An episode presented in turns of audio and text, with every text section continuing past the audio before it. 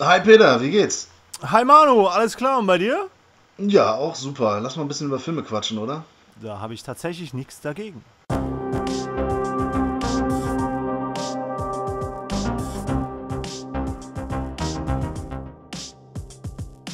Cinephile, der Filmfressen-Podcast mit Manu und Peter. Moin und willkommen wieder zum Filmfressen-Podcast namens Cinephile äh, mit meinem besten Freund Peter am Mikrofon. Hi mein Freund, was geht? Und hallo liebe Ja. Leute, ich freue mich, dass wir nach so langer Zeit endlich mal wieder die Zeit gefunden haben, uns zusammenzusetzen. Nein, wir sitzen ja gar nicht zusammen, wir sitzen ja in unserer eigenen Buden, haben uns zusammengerafft und äh, wollen heute mal wieder, wie so häufig, über Filme sprechen. Ja, ist eine super Idee. Ich hatte zuerst überlegt, ey, lass doch mal über Love, Death and Robots sprechen, über die Serie auf Netflix, aber ganz ehrlich, da, da hat jeder schon drüber gesprochen und jeder empfiehlt es jedem und ich kann es langsam einfach nicht mehr hören. Dann hattest du die coole Idee, ja, lass doch mal über Remakes und Reboots sprechen und dann hat ein anderes, ja, YouTube-Video-Kino-Format äh, das gleiche Thema schon gehabt vor ein paar Tagen. Aber weißt du was? Scheiß drauf. Wir quatschen einfach über ein paar Filme, die wir letztens gesehen haben. Und dann kommen wir später darauf zu sprechen. Was sagst du dazu? Äh, das ist absolut passend, da ja derzeit in den Kinos ein Film läuft, den wir auch aktuell gesehen haben, der ja ein Remake, vermeintliches Remake ist. Den werden wir dann nutzen, um über das Thema ein bisschen weitläufiger zu sprechen. Yes, yes, ja. Dann fang doch mal an, Peter. Was hast du Ah, gesehen? Ich darf anfangen. Ich wollte dir diesmal den Vortritt lassen. Okay, dann fange ich an. ähm, äh, ganz kurz nur, ich habe, äh, bevor wir, äh, nach unserem stressigen Umzug, ich weiß nicht, ob ich den vielleicht schon mal erwähnt habe. Ein, zwei Mal mal-. Genau, vielen Dank, Peter, nochmal für die Hilfe. Gerne, gerne. ähm, haben wir, sind wir danach in Urlaub gefahren. Kurz davor habe ich mir endlich, nach Jahren, die ich es vorhatte, habe ich mir Zombieber angeguckt. oh, cool. Ja, und ich habe, also allein als ich den Titel das erste Mal gesehen habe, habe ich gesagt, ich muss diesen Film gucken.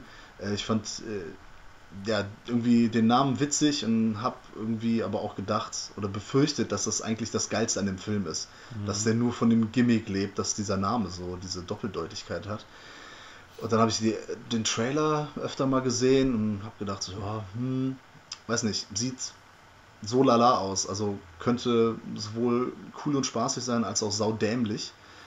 So dieses äh, von so Sci-Fi Channel gewollt trashige und gewollt schlechte, was meistens dann auch leider wirklich ziemlich doof ist. Und tatsächlich, der ist echt witzig.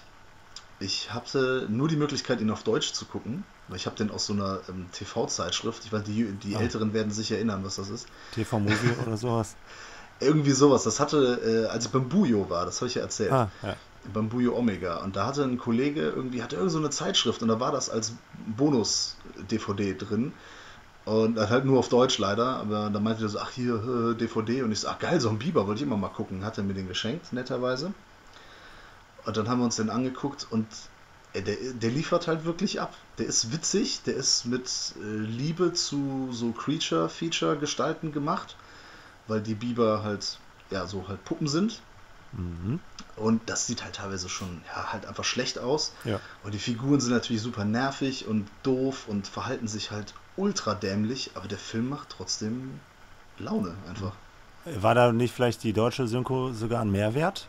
Weil es das Ganze noch so ein bisschen mehr trashig gemacht hat? Ja, wahrscheinlich. Also ich habe auch wirklich gedacht, vielleicht im Original würde man da einfach noch nerviger und ekelhafter merken, dass die einfach scheiße Schauspieler Aha. waren und dass die einfach so dumm sind. Ja. Und so war das einfach, ähm, ja, der hat das einfach unterstützt, ne, dass man gedacht hat, von wegen so, einer kommt noch so die. Richtig schrottig war die Synchro jetzt nicht, aber halt jetzt auch nicht sonderlich hochwertig. Und das hat er schon verstärkt. Ja, doch, hat echt, hat Spaß gemacht. So, der war halt nicht langweilig und der ist auch nicht so lange. Und ich habe wirklich, so bei anderen Kandidaten wie Sharknado 1 zum Beispiel, den finde ich halt relativ langweilig zwischendurch auch. Wie hast du den Und- geguckt?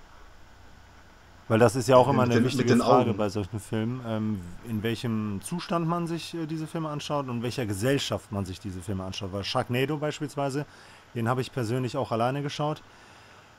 Und da konnte der Spaß auch nicht wirklich transportiert werden. Der hat mir tatsächlich äh, keinen großen Spaß bereitet. Das war einfach langweilig, weil ich keinen hatte, mit dem ich da mich drüber lustig machen konnte. Und äh, Bier ist, glaube ich, auch nicht geflossen.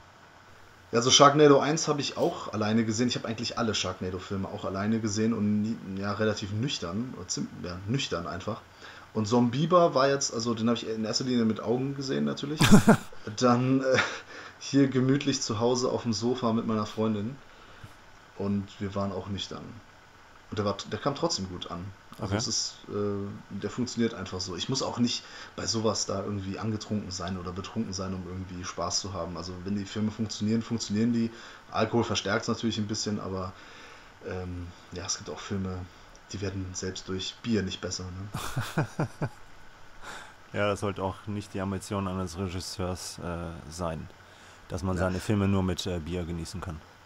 Aber auf jeden Fall, wer ähm, so Spaß an diesen ähm, ja, etwas äh, albernen und ja, komischen, merkwürdigen Filmen hat, es ist natürlich so das absolute Schema F-Horror, ne? also so Leute fahren in, also in so eine Hütte am an See. See ja. Natürlich.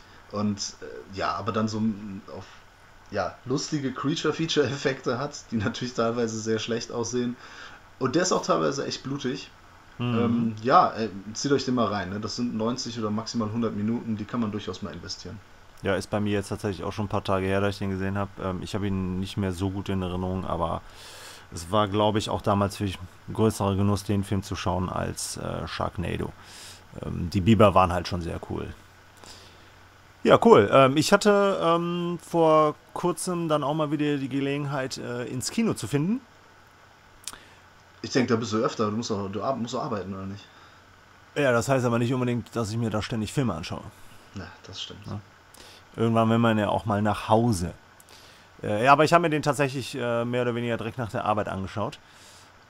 Das war oder ist ein Gauner und Gentleman gewesen. Im Original The Old Man and the Gun. Tatsächlich von 2018, der erst jetzt vor zwei Wochen, glaube ich, nach Deutschland äh, gefunden hat, seinen Release gefunden hat und der bei uns tatsächlich eine Woche verzögert angelaufen ist. Das war schon mal sehr schade. Sehr schade ist auch, dass super wenig Leute reingehen und dass der Film im Prinzip komplett untergeht. Das ist aber doch eher auch so ein Arthouse-Film, ne? Oder also ja, so, so ein Film, der im Programmkino läuft, weil also der Trailer läuft seit gefühlt, ja, nur seit einem Dreivierteljahr, aber in den Programmkinos hier in Köln. Richtig, ja, der hat halt hauptsächlich äh, Platz in kleineren Kinos gefunden, ist richtig. Ja. ja. Aber ähm, das ist halt auch ein Film von einem Independent-Regisseur, den wir gut kennen. Also, was heißt gut? Auf jeden Fall kennen wir seinen starken Beitrag A Ghost Story. Mhm. David Lowry, wenn man den so ausspricht. Ähm, der erzählt hier eine beinahe wahre Geschichte des Bankräubers und Fluchtkünstlers Forrest Tucker, gespielt hier von Robert Redford. Und Redford hatte ja schon angekündigt, dass das sein letzter Auftritt sein sollte. Das heißt, sein Schauspielerabgesang, der ist ziemlich gut geworden. Der lebt natürlich hauptsächlich von seiner Präsenz, von seiner Leinwandpräsenz, von seinem Charisma, von dem er tatsächlich auch im hohen Alter nicht viel verloren hat. Es ist nicht das, was man, wenn man die Synapsis äh, durchlesen würde, äh, glaubt. Also jetzt kein Heist-Film mit viel Action, Verfolgungsjagden etc. Auch wenn es die ganze Zeit um mehr oder weniger Bankraube geht. Äh, hier geht es aber tatsächlich inhaltlich ähm, gar nicht so sehr um das Bankrauben an sich, sondern es geht eher darum, dass hier eine Bewunderung aufgezeigt wird. Eine Bewunderung, äh, etwas zu finden, ähm, das einen im Leben erfüllt, das man gerne macht, was einem Freude bereitet. Und das kann vieles unterschiedlich sein. Halt auch Bankraum. Es geht um Themen wie Freundschaft, um Themen wie Liebe, aber es geht auch darum, dass äh, Laurie hier versucht, so ein bisschen das Kino der 60er und 70er Jahre zu homagieren. Inszeniert das auch in dem Stil sehr, was die Pace angeht, sehr zurück genommen. Ist ein sehr langsamer Film, der sich sehr viel Zeit nimmt äh, für die Erzählung, für die Einführung seiner Figuren, für die Zeichnung seiner Figuren. Er hat das Ganze auf 16 mm gedreht, das heißt, das Bild ist sehr grobkörnig, was auch wiederum an diese Zeit erinnert. Das hatte er auch schon bei A Ghost Story, ne? Da hat er ja auch in 4 zu 3, glaube ich, gedreht, genau. hipster-mäßig. Ne? Ja. Das ist irgendwie auch so sein Ding, dass er mit Formaten und mit ähm, Filmmaterial spielt, quasi. Ne? Genau, der experimentiert halt so ein bisschen. Ähm, ja. Und das ist halt dieses unkonventionelle diese unkonventionelle Herangehensweise finde ich bei ihm halt auch immer sehr interessant. Ähm, weil er nicht unbedingt Filme macht, die jetzt so, vor allem der Mainstream natürlich nicht erwartet, aber auch was ähm, so die kleineren Communities, äh, Film-Communities nicht unbedingt erwarten. Ich glaube, der ist auch ziemlich untergegangen in Ghost Story. Der The Old Man and the Gun, der ist jetzt auch relativ unerfolgreich, weil ich es sehr schade finde, weil das ein wirklich klasse Film ist. Da hat mir vor allem auch der jazzige Soundtrack von Daniel, Daniel Hart gefallen. Aber ansonsten hast du halt, du hast eine Prise Humor, eine Prise Ironie. Das Und Carrie, Carrie spielt mit, oder nicht? richtig. Ich Sissy Spacek. Trailer, ja, ich das im Trailer richtig gesehen habe. Genau. Spielt an der Seite von ihm, ähm, ist tatsächlich neben ihm nicht unbedingt die, ist nicht die interessanteste Figur, aber es ist die beste Darbietung, sag ich mal. Also die geht halt auch in der Rolle auf. Äh, lass mich raten, interessant sind dann auch noch die Leute, die ihn jagen. Ja, da natürlich eine Person, gespielt Mhm. von Casey Affleck.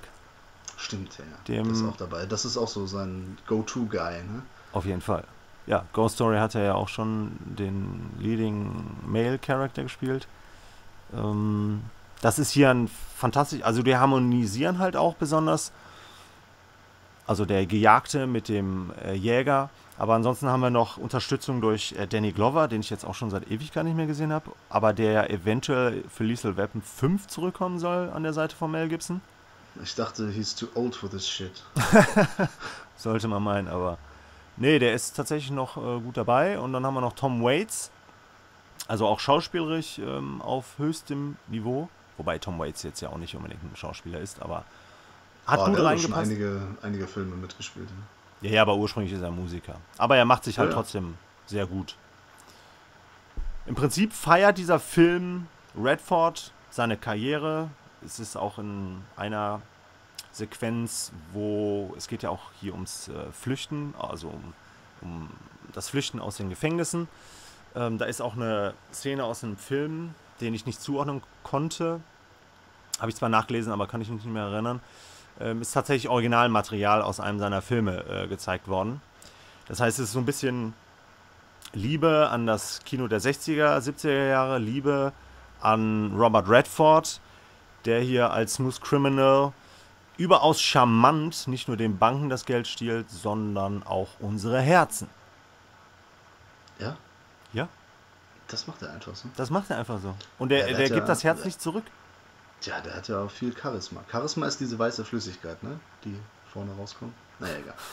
ähm, nee, cool. Äh, klingt sehr gut. Äh, Ich fand den Trailer auch sehr ähm, ansprechend. Ich Ja. habe den halt mehrfach gesehen. Der lief, glaube ich, jetzt bei jeder Vorstellung, äh, zumindest im Off-Broadway, als ich hier in Köln war, Okay. die ich in letzter Zeit besucht habe. Da lief der jedes Mal und äh, ja, das hat, der hat mich halt so ja, an früher erinnert. Ja. An Filme von damals. Ja. Guck ihn dich an. Äh, Mache ich. Vielleicht im Off-Broadway. Da habe ich nämlich auch noch einen Film gesehen. Ich habe sehr viel in letzter Zeit geguckt, auch Mhm. viel zu Hause und einige im Kino. Ich kann und darf jetzt nicht über alles sprechen, weil äh, ich ein paar Sachen für Deadline rezensiere und äh, für einen Film habe ich einen Audiokommentar gemacht. Da darf ich noch nicht sagen, um welchen Film es geht. Aber demnächst vielleicht. Mhm. Ich habe gesehen im Kino Mid-90s. Aha. Das ist das Regiedebüt von Jonah Hill. Ernsthaft? Ja, der dicke Seth Rogen quasi. Aha. Ja, der hat, einen, der hat einen Film gedreht. Okay. Ist ein der- Komödie oder? Nee, ist ein Coming-of-Age-Drama Ah, okay. und spielt in den Mid-90s natürlich. Ja, es ist ähm, der Retro-Trend, ja, geht immer weiter, würde ich sagen. Ne? Also er Mhm. hält an.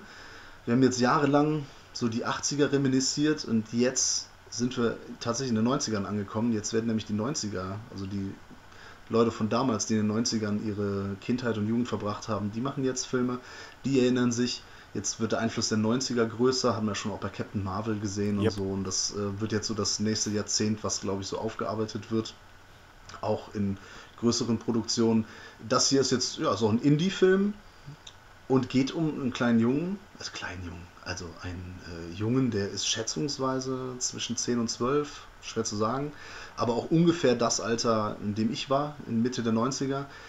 Und er ist halt, äh, ja, wird von seinem größeren Bruder unterdrückt. Das kann ich jetzt nicht nachvollziehen. Ich Mhm. habe keinen größeren Bruder, aber ich habe das halt bei anderen gesehen, die von ihren größeren Geschwistern so häufig mal ja, malträtiert wurden und ähm, ja, unterdrückt klingt jetzt so hart, aber ja, übervorteilt worden und so. Und es ist natürlich alles 90er, das merkt man halt. Er hat ein Street Fighter 2 T-Shirt an, Mhm. spielt Super Nintendo und solche Geschichten. Aber das ist jetzt gar nicht so dieses, dieses Ding im Vordergrund, äh, dass sie jetzt unbedingt zeigen wollen, ach guck mal, ne, da- das hat man damals getrunken und das hat man damals getragen und das und das gemacht, sondern es geht darum, dass er ähm, das erste Mal ja, so ein Gefühl von Freiheit und von Bedeutung hat, als er halt mit so Skater-Kids rumhängt. Okay. Also es ist ein Skaterfilm im Prinzip, weil Ja. zu Hause die Mutter ähm, hat ein schlechtes Verhältnis, mit dem Bruder kommt er auch nicht klar und er, er hat, findet halt nie einen Anschluss. Er ist so, ja, der Außenseiter und dann freundet er sich halt mit so ein paar älteren Kids halt an in so einem Skaterladen und geht mit denen dann im wahrsten Sinne des Wortes auf die Rolle und äh, fängt halt das Skaten an. Und dann sind halt da so Themen, ne? Das erste Mal irgendwie Bier trinken, das erste Mal kiffen, das erste Mal mit Mädchen und so. Und das hat mich natürlich total berührt und abgeholt, weil das ja genau meine Zeit war. Ne? Es Ja. war genau Mitte 90er, war ich so 12, 13 und da waren auch so diese ganzen ersten Male, die man so äh, halt erlebt. Und das, ähm, ja, mich holt das total ab. Ich war von Anfang an habe ich gedacht, dass das eigentlich mehr so ein, dass der Film so auf Atmosphäre geht, dass es nur darum geht, Atmosphäre einzufangen, den Zeitgeist einzufangen, aber es ist dann am Schluss doch einfach ein straightes Drama geworden. Mit einer, mit einer Handlung, wirklich mit so, mit so Sachen, die aufgebaut werden, die am Ende äh, ja ihren Abschluss finden, die äh, hatten am Ende so einen Höhepunkt. Und das hat mich emotional äh, ziemlich mitgenommen. Aber das können, glaube ich, auch nur Leute ja, ja, verstehen, wie du sagst, die Ja. auch wirklich ja, in dem Zeitraum ähnliche Erlebnisse hatten. Ich war jetzt nie ein Skater, muss ich dazu sagen, aber ich hing halt mit den Skater-Kids ab. Ja. Ich hatte, ich habe auch die Airwalks getragen und bei uns war es dann, dann halt nicht Rap oder Hip-Hop, es war dann halt Skatepunk, ne? NoFX, Pennywise, diese ganzen Bands. Das haben wir gehört. Ne, Du weißt ja noch in Bonn in der Rheinaue, die Halfpipe. Mhm. Da hänge ich dann so mit ein paar Leuten ab und ähm, ja, da, da gibt es viele Parallelen. Und hast Das auch nicht gekifft, ne? Nee, das auch nicht. Ah, okay. Könnte ich ja anfangen mal mit. Ja. Aber jetzt, jetzt lohnt sich auch nicht. nee, nee. Ich habe dann. Äh, aber dem Bier, dem Bier trinken habe Ja, ich gefrönt. ja. Damit hast du ja auch nicht aufgehört, oder? Nee. also, nicht kontinuierlich, ne? Ja. Aber. ja, das Oh, ist auf jeden Fall ein schöner Film. Schöner Film. Mid-90s hat mich wirklich ja, emotional berührt. Ist, wie man in Köln sagt, äh, ein emotioneller Film. Ah. Und äh, schönes Ding. Ja, der lief nur nicht so häufig hier. Da musste man wirklich, wir sind am Samstag, äh, vor ein paar Wochen samstags in die Spätvorstellung gegangen. Um, um kurz vor elf. Okay. Ja, es war nicht so, nicht so einfach, den zu erwischen, aber immerhin. Ja, kann ich empfehlen, mit 90s. Okay, also ein äh, gutes Regiedebüt von Jonah. Ja, auch ungewöhnlich. Hätte ich jetzt so nicht gedacht, ne? Weil genau wie du gefragt Ja. hast, man hätte eher gedacht, dass das jetzt so eine, so eine Komödie wird. In aller hier Seth Rogans äh, Ja. ersten Film. Ne? So. Nee, er passt aber doch auch so Coming of Age. Vielleicht hat er dann auch ähm, eigen, ich weiß gar nicht, wie alt er ist, aber vielleicht auch so ein bisschen eigene Erfahrung damit einfließen lassen. Ja, absolut. Also da Ja. gehe ich voll von aus. Ich denke, der ist in unserem Alter. Ja, Der okay. ist so Ja, dann passt das ja. ne, Ende, Mitte, Ende 30 wird er sein. Ich denke, Ja. der ist viel, viel aus seiner Jugend verarbeitet. Ja. Ja, also für, für Kinder der 90er auf jeden Fall eine Empfehlung. Okay, ja, cool. Äh, habe ich mich notiert. Ich habe dann noch einen Film zu Hause geschaut mit meiner Freundin, der tatsächlich auch in der in unserer Jugend, also in den Mit-90ern, würde ich mal behaupten, also relativ früh, obwohl wir es eigentlich nicht durften, von uns gesehen wurde. Und zwar war das The Texas Chainsaw Massacre. Ja, den durftest du generell gar nicht gucken, weil hier, glaube ich, äh, es war gar nicht erlaubt, den zu besitzen hier, glaube ich. Ne? Ja, aber ich glaube, es gab ja mal eine krass geschnittene Fassung, die man Ja. käuflich erwerben konnte. Wir haben natürlich immer nur die geschnittenen Fassungen geguckt. Natürlich. Na, Ich meine, theoretisch wäre es möglich gewesen. Aber nein, natürlich äh, ha haben wir dann die Umwege über Ausland etc. genutzt, um uns diesen äh, Meilenstein und Klassiker des Horrorfilms äh, halt zu Gemüte führen zu können. Im Deutschen passend Blutgericht in Texas oder auch Die Bestie mit der Ledermaske genannt. Erzählt dieses Epos von Film von einer Gruppe von fünf Jugend Jugendlichen im Prinzip, die im ländlichen Texas äh, einer Familie von Kannibalen zum Opfer fällt. Hier war die Inspirationsquelle, wie wir alle wissen, der Serienmörder Ed Gein. Ja, da finde ich aber auch immer, das finde ich sehr weit hergeholt immer, weil der ist immer Inspirationsquelle für jeden Genau. Horrorfilm. Ja, Ja, das finde ich immer so ein bisschen, ich weiß nicht, also es hat mit seiner Geschichte nichts zu tun, nur weil das ist richtig. auch, Aber auch Kannibale war oder was. äh, Nee, weil der Leute umgebracht hat. Das war Albert Fisch, war der Kannibal. Ne? ja, es ging auch um die Masken aus äh, menschlicher Gesichtshaut. Genau, ja, ja, Und- das. Die Körperteile Sachen- zu verwenden. Ne? Ja, ja. Genau, äh, genau. Der hat ja auch Körperteile verwandt, um, ähm, verwendet, um Va nicht Vasen, sondern irgendwelche Schalen herzustellen und so weiter und so fort. Und Möbelstücke auch, ja. Richtig. Ähm, ja, ist natürlich weit hergeholt. Ähm, da ist äh, Psycho ja schon ein bisschen näher dran, aber egal. Der Film hat ja auf jeden Fall eine sehr interessante Indizierungsgeschichte, haben wir ja auch äh, leidlich feststellen müssen. Der wurde ja zum Glück durch Turbine Medien, ist der jetzt ja vor einigen Jahren dann auch mal, hat das mal geschafft, vom Index runterzukommen. Das Interessante war damals ähm, auch, dass der Regisseur Toby Hooper äh, überwiegend Nachwuchsdarsteller genutzt hat. Es war, also von den wichtigen Figuren war tatsächlich nur eine, ein Schauspieler, Jim Sido, das ist der, der Kopf der Familie, der auch im zweiten so großartig äh, auftrumpft. Mhm. Ähm, das war der einzige, der tatsächlich Theatererfahrung hatte, ansonsten waren es nur Laiendarsteller.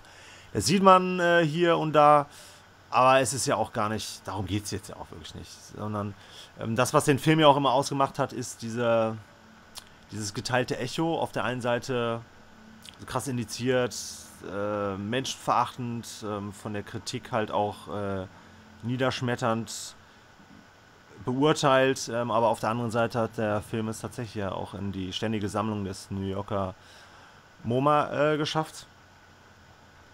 Ähm, ich habe Das mal Modern Museum of Art, ne, für die, die es nicht wissen. ja, danke.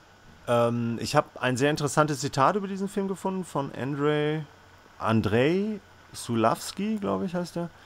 Ähm, der hat das so beschrieben. Wenn man einer fremden Zivilisation die Menschheit durch das Zeigen von zehn Filmen erklären müsste, müsste The Texas Chainsaw Massacre sicherlich einer dieser sein. Ähm, Finde ich sehr passend, weil der tatsächlich ähm, sehr viel über den Menschen aussagt, ähm, wie in was für Abgründe manche Menschen schon geschaut haben und äh, was sie äh, ausgelebt haben. Ähm, aber das Interessante an dem Film ist halt, dass er tatsächlich, dass hier sehr viel im Kopf passiert und gar nicht so explizit deutlich dargestellt wird. Das war im Remake von Michael Bay, glaube ich, etwas expliziter. Ja, der ist von dem Nispel, ne? Bay hat den nur produziert. Ja, da hast du recht. Ähm, aber trotzdem gibst du mir recht, dass der ein bisschen expliziter war.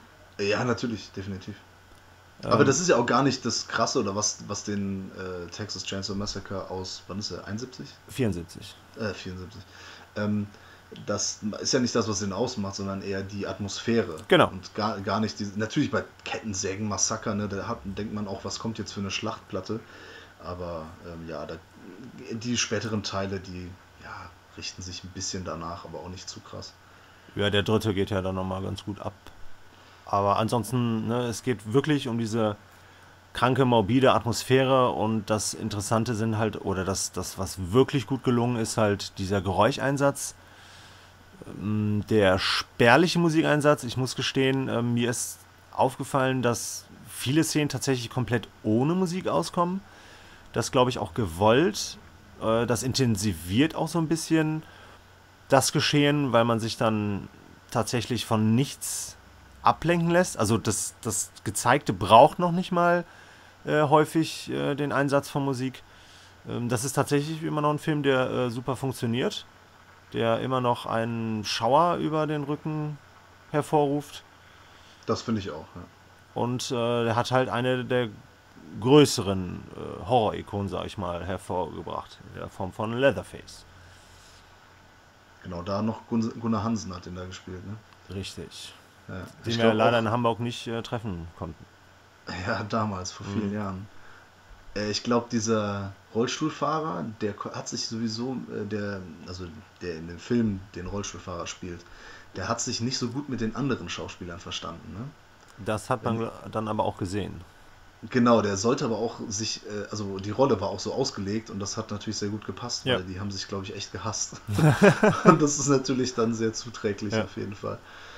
Ich finde auch, dass der heute noch echt gut funktioniert und wirklich äh, Schrecken verbreitet. Mhm. Da, da, da zeigt sich ja auch, dass für, ja, für echten Terror, also in Portugal sa- heißen Terrorfilme sind dann Horrorfilme, also für echten Horror braucht man ja nicht unbedingt Blut oder Richtig. literweise Blut und keine expliziten Sexszenen, hätte ich beinahe gesagt. Ich meine Mordszenen. Ach stimmt, das, äh, da bringst du mich auf was. Ähm, die obligatorische Sexszene gab es da nicht.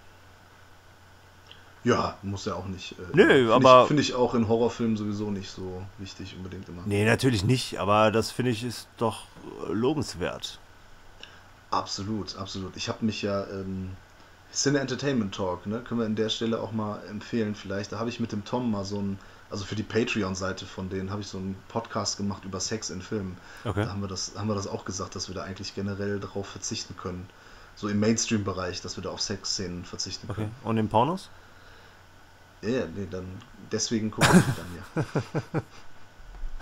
Das kommt eventuell in einem Porno-Podcast, ähm, Ah, okay. den wir eventuell machen, aber das darf ich gar nicht sagen. Egal. Ich sag nur, in der Mitte entspringt ein Fluss. Da könnte man auch mal drüber reden, ne? so äh, zweideutige ähm, Titel von Nicht-Pornofilmen. Ja, die aber auch Pornofilme sein könnten. Ja, Genau. äh, ja also äh, Texas Kettensägen-Massaker geht immer. Horror geht grundsätzlich immer. Hast du da noch irgendwas äh, Horrormäßiges gesehen? Jein. Ich habe noch einen Film gesehen, der mir schon lange äh, auf der ähm, also auf der To-Watch-Liste steht und der mir schon länger empfohlen wurde. Der heißt Brimstone. Okay. Das ist ein Western, Western. genau, von äh, Martin Kohlhofen. Ist das ein Deutscher? Ich glaube, es ist ein Niederländer. Ah, okay. Also vom Namen her würde ich äh, Niederländer tippen und die Figuren in dem Film sind auch Niederländer. Deswegen.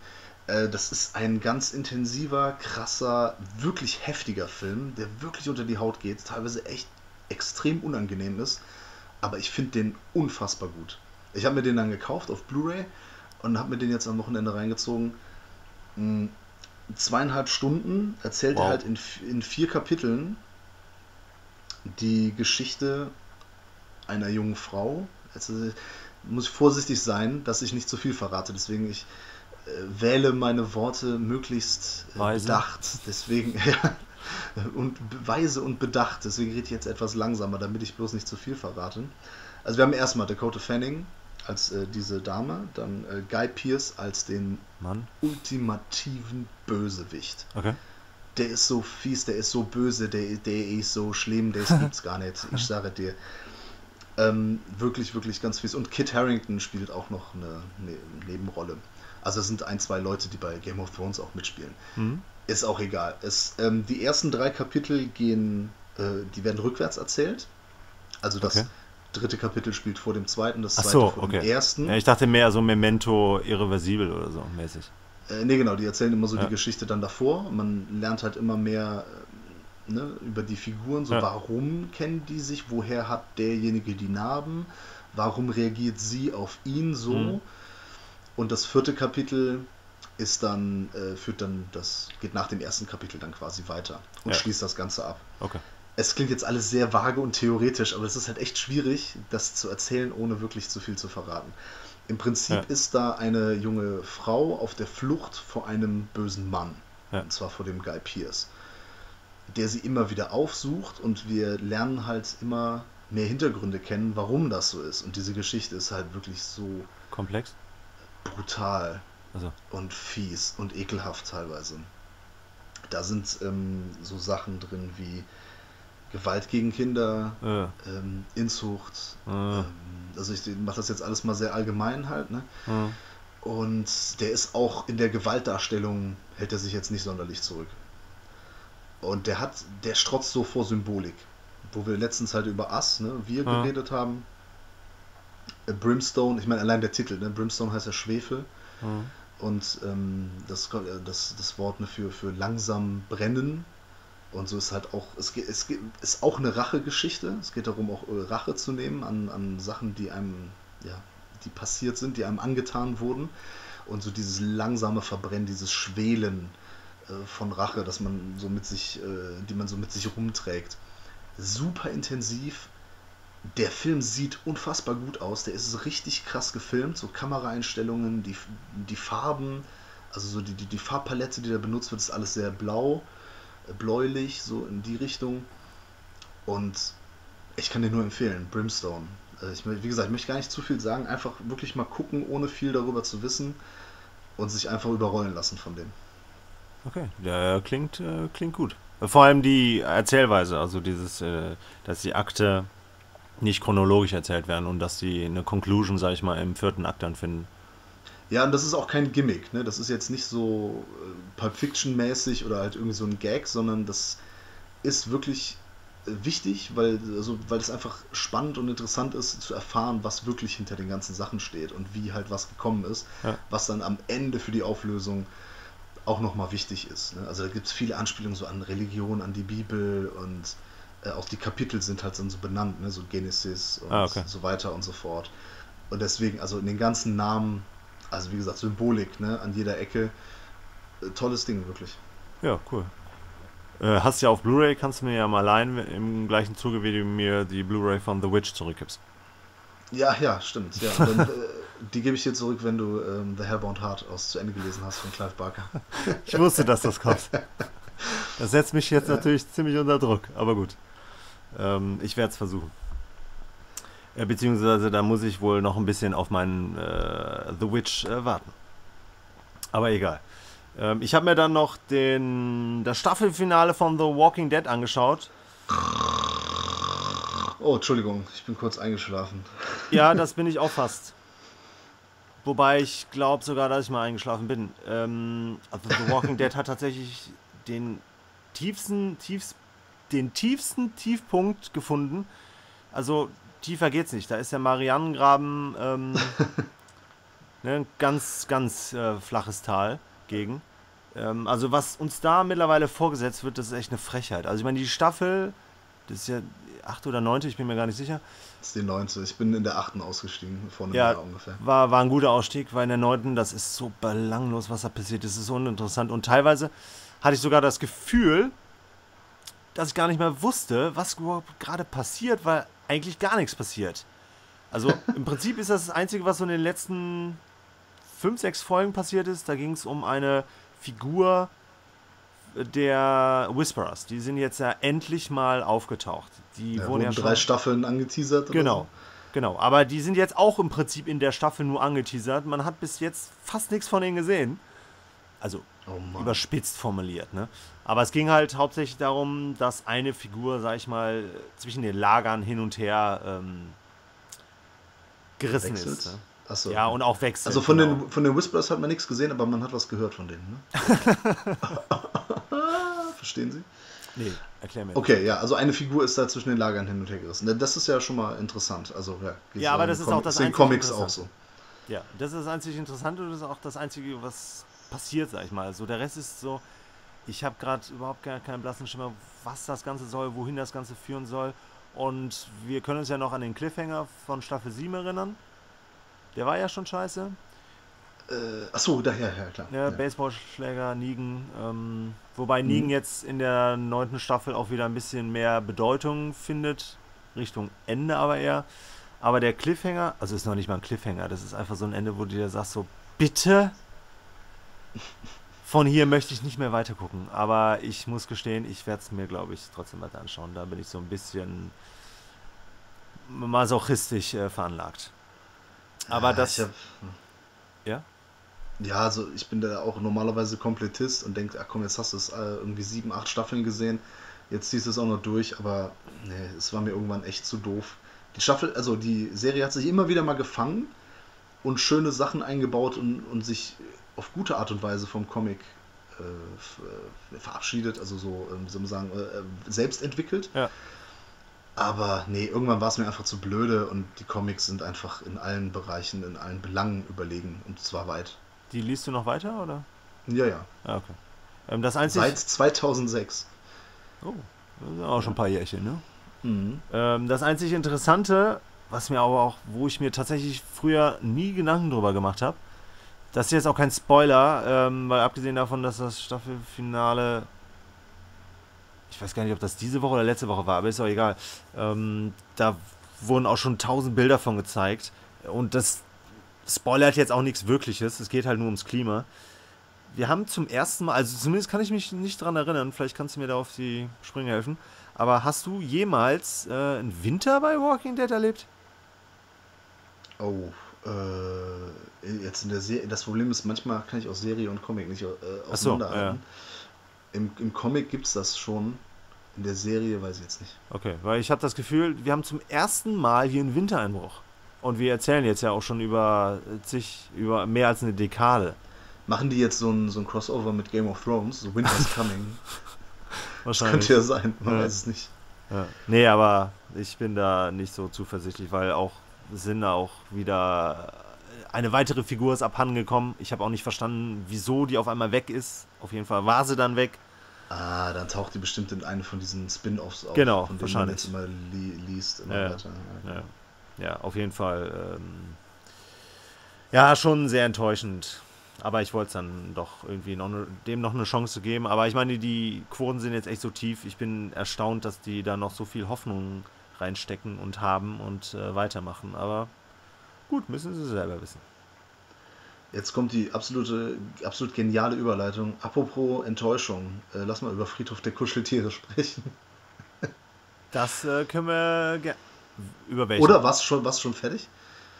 Achso, ja, ich äh, hatte mir nur noch ähm, als Einstimmung hatte ich mir noch den Infinity War angeschaut. Hatte ich abends nichts zu tun. Ähm, Als Einstimmung auf Friedhof der Kuscheltiere. als Einstimmung auf Endgame, Ja, ja, schon klar. der ja passenderweise auch wieder um meinen Geburtstag herum erscheint, äh, wie das jedes Jahr der Fall ist. Jedes Jahr an meinem Geburtstag läuft der neue Avengers. Ja. Ja, und äh, dabei ist mir nun mal aufgefallen, ähm, dass der Film, ich weiß nicht, wie häufig ich den jetzt gesehen habe, drei, viermal, fünfmal, keine Ahnung, der wird nicht langweilig. Der Infinity War, nee, der ist gut, ne?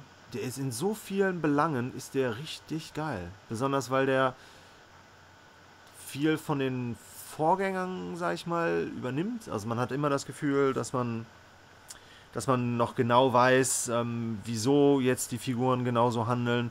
Ähm, die Settings sind geil, die Kämpfe sind geil, das ist bombastisch.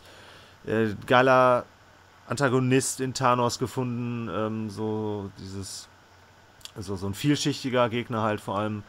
Ähm, es werden alle Fäden aus allen Filmen äh, finden hier perfekt zusammen. Ähm, und es ist für mich tatsächlich mittlerweile der perfekteste Popcorn-Kinofilm, wenn es um Comic-Verfilmung geht. Ja, also ich kann das durchaus nachvollziehen, weil den kann man wirklich immer gucken. Ja. Den will man auch nicht ausmachen. Ich finde tatsächlich, die einzige größere Schwäche ist äh, Wakanda, der Kampf in Wakanda am Ende. Das ist mir dann doch zu sehr so, so CGI-Geballer. Okay.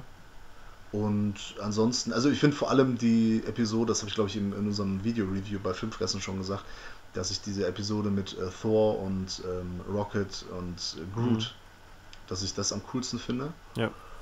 Aber auch mit Spider-Man und alles, ja, nee, also ich kann das so unterschreiben. Mir macht er auch wirklich immer wieder Spaß. Ja, und ich bin so gespannt auf das Endgame. Und das Coole ist ja, dass die Trailer tatsächlich, bis jetzt haben sie es ja geschafft, eigentlich nichts davon zu verraten. Ja, und vor allem, äh, wie heißt es? Die haben ja zuerst mal gesagt, das ist nur Zeug aus der ersten halben Stunde. Ja, Oder aus den ersten 20 bis 30 Minuten soll das sein, äh, ja Material. das stimmt ja nicht. Das weiß man nicht, ne? Also die können ja alles erzählen, haben sie auch bisher erzählt. Dann hast du mittlerweile die Laufzeit mitbekommen. Ja, Endgame Stunden. wird über drei Stunden gehen. Ja. Und äh, dann ist ja noch die Sache, dass sie ein paar Trailer halt abgeändert haben, digital. Dass sie da Sachen verheimlicht haben, wie sie auch schon vorher gemacht haben. Bei Ah. Infinity War gibt es ja auch den, die Szene, wo Hulk mit allen, wo die da so auf die Kamera zulaufen. Die Szene gibt es ja gar nicht. Ja. Die haben die tatsächlich nur für den Trailer gemacht. Ja. Deswegen weiß ich auch gar nicht, vielleicht verarschen die uns auch hier mit den ganzen Trailern. Vielleicht kommt auch gar nichts in dem Film vor. Wer weiß. Ja. Aber freuen tun wir uns auf jeden Fall schon ziemlich auf den Film, glaube ich. Ja, auf jeden Fall. Also ich finde auch, immer mehr Leute reden ja von dieser Superheldenmüdigkeit. Ach, und nicht noch wieder und didede. Ich, also man muss das ja nicht gucken. Ich sage ja auch nicht, dass das alles total ausgeklügelt geile Filme sind und die besten Filme sind. Aber wie du eben gesagt hast, fürs Popcorn-Kino ist mir, sind mir die Comichelden meiner Jugend tausendmal lieber als äh, irgend so ein anderer Schrott. Ja. Wie The Meg oder was weiß ich, was Ja. sie sonst so haben.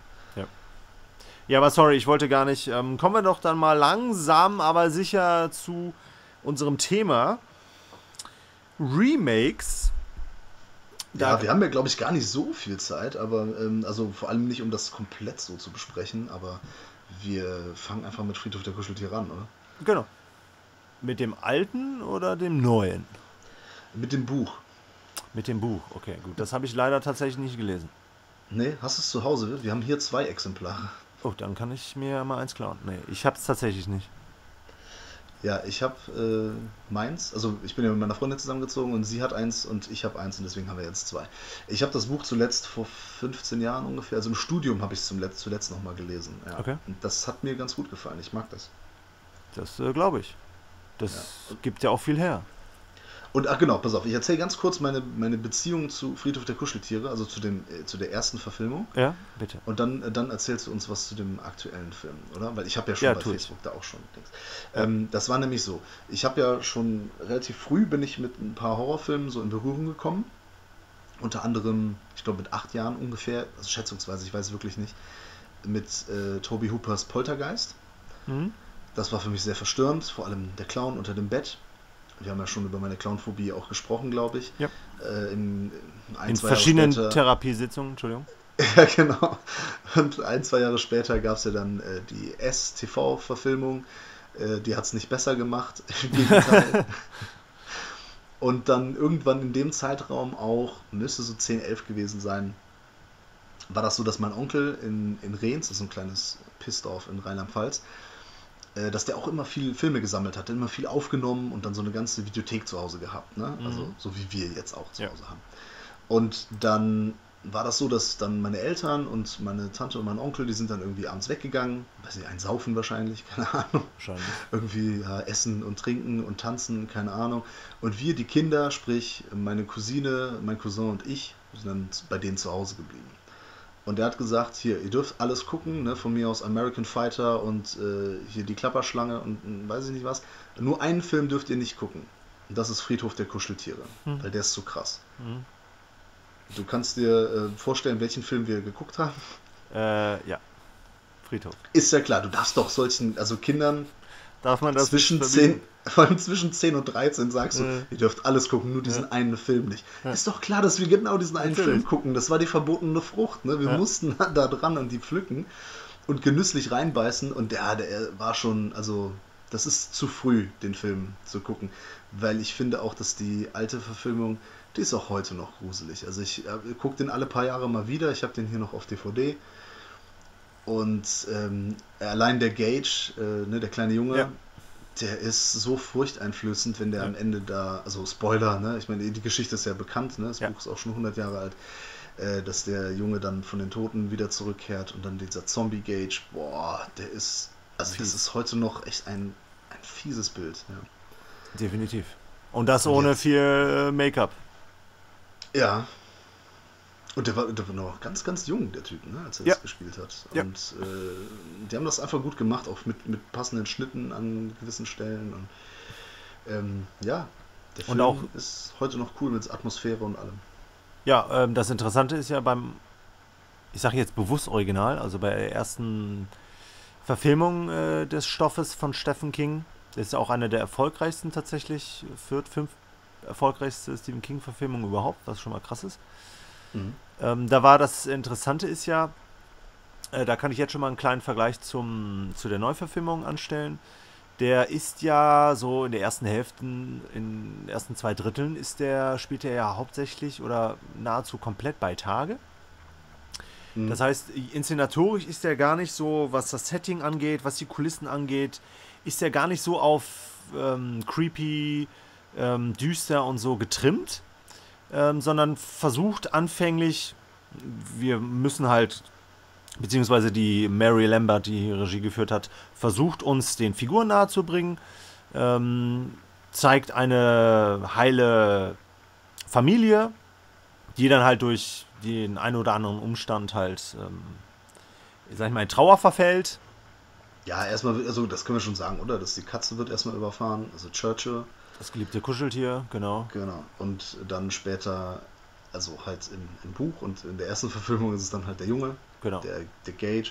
Das ist ja auch noch so eine Sache, die Namen, ne? Die Familie heißt Creed mit Nachnamen, ne? was auf Mhm. Deutsch so viel wie Glaubensbekenntnis heißt. Ja. Der Kater heißt Church, also die Kurzform von Churchill ist Church, Kirche. Mhm. Ja. Ja. Auch nochmal so ein paar. Das ist auch Anlehnungen. noch, hat das, hat das noch ganz viel Bedeutung und so. Ja, ja, klar. Ähm, aber darauf, worauf ich hinaus wollte, ist, ähm, sie wiegt uns relativ lange, sag ich mal, in Sicherheit. Das, ähm, vieles ist harmonisch. Wie gesagt, eine perfekt, eine gut funktionierende Familie, alle sind happy. Und so langsam geraten wir da immer mehr so in so einen Strudel von Trauer, von ähm, Gefühlsausbrüchen wie Wut etc. Ähm, Kindheitstraumata. Genau. Und ähm, so langsam merken wir dann halt auch, ähm, dass das in eine, in eine Richtung geht, die uns dann nicht so gefällt. Weißt du, was ich meine? Also der, der baut sich. Mir, mir gefällt das alles, was da passiert. Ja, so meine ich das Ich, jetzt. ich weiß nicht, wie du das meinst gerade. Also, ähm, ja, so der, der Horror, der, der schleicht halt wie die Katze ähm, langsam in die, in unsere Köpfe. Okay. Also das, das, der, der Film nimmt sich enorm viel Zeit, um so, so einen krassen Spannungsbogen, sag ich mal, aufzubauen. Ja, also ich finde generell hat er eigentlich ein ganz gutes Tempo, weil diese Geschichte relativ flott erzählt wird. Aber Ja. ich weiß, was du meinst, ja, ja, mit dem, Ja. ähm, ja es ist halt nicht, man, man hangelt sich nicht von einem Jumpscare zum nächsten, sondern Genau. es wird halt etabliert, ne? es gibt ein Genau. Bild ab und dann gibt es ein Payoff am Ende, so einfach ist das. Genau. Und der ist ja, was die, was das Ende angeht, ist er ja relativ nah am Buch. Oder er Mhm. komplett am Buch? Ich weiß das nicht mehr, ehrlich gesagt. Wie Ah, gesagt, okay. 15, 15 Jahre, ne? Ähm, Ja, okay, ja klar. weiß ich einfach nicht mehr. Auf jeden Fall, dann haben wir halt dieses Jahr eine Neuverfilmung dieses Stoffes sehen dürfen oder vielleicht müssen. Man hat hier vornehmlich auch erstmal versucht, äh, die Figuren optisch zu ersetzen. Den Jungen haben sie tatsächlich ganz gut getroffen, Ja, Aber auch- tatsächlich. Ja. aber auch den Vater, das war damals Dale Midkiff, jetzt ist Jason Clark. Ich finde, die sind sich auch relativ ähnlich, so vom Typus her. Ähm, dann hat man natürlich versucht, was häufig bei Neuverfilmungen ja der Fall ist, damit der Zuschauer so, so ein bisschen überrascht werden kann. Die haben viel abgewandelt. Ich weiß jetzt nicht, das darf ich jetzt wahrscheinlich auch nicht äh, sagen, was sie da abgewandelt haben. Auf jeden Fall sind, sag ich Wenn mal, wir sagen, wir sind hier im Spoilerbereich, ganz ehrlich, der Film läuft ja auch schon, weiß ich, ein, zwei Wochen? Keine Ahnung. Ja. Ja, aber ich glaube, es reicht auch ähm, zu sagen, dass ähm, viele Figuren, sag ich mal, in ihrer Funktion wechseln. Ne? Okay, ich, ja, sag, sag einfach so, wie du sagen möchtest. Ja, okay. Dann äh, habe ich das jetzt ja äh, so getan. So, und ähm, der Film ist halt von vorne bis hinten, ist der schon so, so latent atmosphärisch aufgeblasen. Der, der macht halt sei- von der ersten Einstellung bis zur letzten Einstellung, macht er halt kein Hehl daraus, dass es ein Horrorfilm ist. Abgesehen davon, dass wir das ja auch Mhm. wissen. Ähm, das ist ja auch eine Erwartung, sag ich mal, mit der man in den äh, Film reingeht. Ähm, aber das, das, das wirkt für mich auch alles irgendwie so erzwungen. Und der schafft es halt als erstes nicht durch die Figuren irgendeine Spannung aufzubauen, weil wir uns halt, wie du auch bei Facebook treffend geschrieben hast, nicht uns da nicht so wirklich richtig rein nicht mit identifizieren können, ähm, weil er sich halt auch wirklich nicht so viel Zeit lässt äh, für seine Figuren.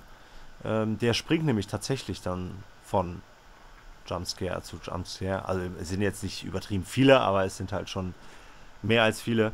Und dann punktet er noch nicht mal mit ähm, den wichtigen Kulissen, sag ich mal. Ähm, ne, der Friedhof hat ja schon eine äh, gewisse Bedeutung. Der sieht katastrophal aus. Im Vergleich zum, zur ersten Verfilmung, ja. Es ist, ist nicht so atmosphärisch einfach, ja.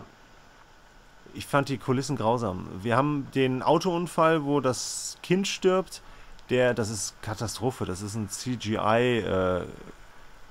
Äh, also das sah so kacke aus. Entschuldigung, dass ich da jetzt so ähm, erbost drüber bin, aber der Film, der hat mich wirklich äh, genervt. Also ich fand den ziemlich lieblos. Ja, wie soll man sagen, dem fehlt der Charme, des, ja. äh, wenn wir es als Original bezeichnen, der Charme des Originals. Er ist charakterlos, er ist äh, harmlos, der ist halt ohne Eier gedreht. Das, ja, das ist das, was mich stört. Ja, der ist einfach.